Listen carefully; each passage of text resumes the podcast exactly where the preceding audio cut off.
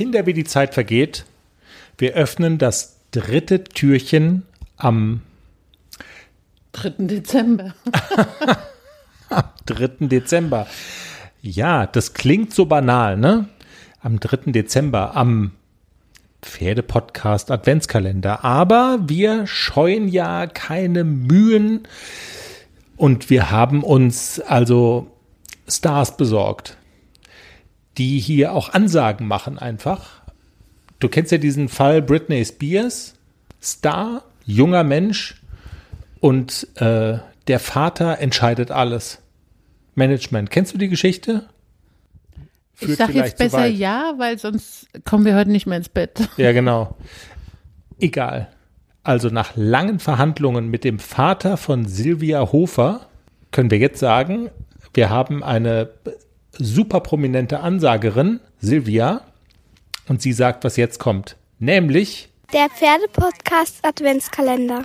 Und jetzt kommt die Hymne mit Manny und Lulu.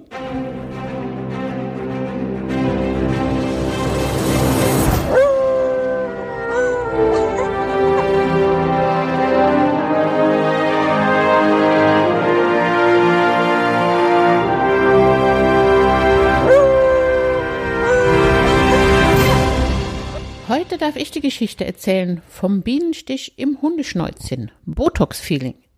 So schön der Tag gestern aufgehört hat, so wunderbar fängt der neue an. Mit einem Frühstück auf der Dachterrasse. Sonnenstrahlen streicheln mein Fell. Duft vom gebratenen Speck des Menschenfrühstücks zieht in meine Nase.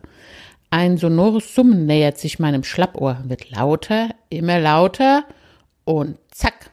Autsch, aua, jaul, heul, winsel. Wir haben den Salat. Das Summen gehörte zu einer Biene, die mir nichts, dir nichts einfach mal so in mein Schnäuzchen gestochen hat. Ich leide. Ich jaule, ich jammere. Es ist so schlimm. Warum hat eigentlich noch niemand die 112 angerufen oder den Rettungshubschrauber bestellt? Oder noch besser beides? Hallo? Ich bin gestochen worden von einer Biene. Die war riesengroß der Stachel spitz und giftig. Jetzt ist meine Schnauze dick. Insekten piesacken mich. Ich sehe aus wie mit Botox gespritzt. Muss man sich so ein Dschungelcamp-Casting vorstellen? Mir geht es jedenfalls gerade gar nicht prima. Ein Gutes hat die schwere Verletzung. Ich darf ausnahmsweise und zum ersten Mal in meinem Leben auf der Couch liegen. Frauchen ist ganz lieb zu mir und versucht, mein Schnäuzchen zu kühlen mit ihren Tiefkühlhimbeeren, die sie in ein Tuch gewickelt hat. Das ist nicht nur außerordentlich nett, sondern zeigt glücklicherweise auch Wirkung. Das Pochen im Botox-Schnäuzchen lässt langsam nach. Es bleibt das Gefühl, dass Leid durchaus erträglich sein kann, wenn du es in Maßen erdulden musst und, ganz wichtig, mit ganz viel Mitleid einhergeht, das dir entgegengebracht wird.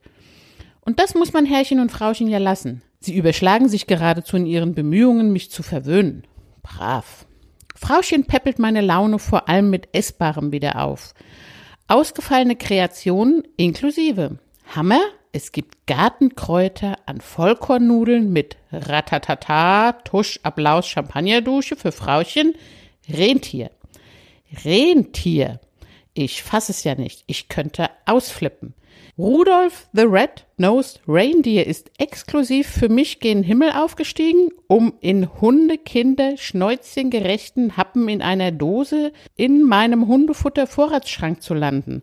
Das altbekannte Weihnachtslied mit Rudolf habe ich bereits textlich den neuen Realitäten angepasst. Rudolf the Red-Nosed Reindeer ist in meiner Futterdose denk ich an den lieben Rudolf, knurrt auch schon mein Magen los. Lalalala. es gehört sich an dieser Stelle einmal Danke zu sagen. Danke, liebes Frauchen, dass du mein Futter mit so viel Umsicht aussuchst. Du fütterst mich nicht einfach. Das ist gewissermaßen Erlebnisgastronomie, die du in mein Näpflein zauberst. Bleibe so kreativ und biete mir weiter Mahlzeiten an, die derart die Fantasie anregen. In diesem Sinne freue ich mich schon auf Martin in meinem Napf. Du weißt schon, der berühmte Gänsericht. Auch den bekanntesten Osterhasen der Welt würde ich gern mal vernaschen. Komm ran und trau dich, Roger Rabbit. Ach ja, der Bienenstich ist natürlich längst vergessen. Wenn jeder Stich ein solches Verwöhnprogramm nach sich zieht, darf demnächst gerne nochmal eine Maya vorbeisummen und mich pieken.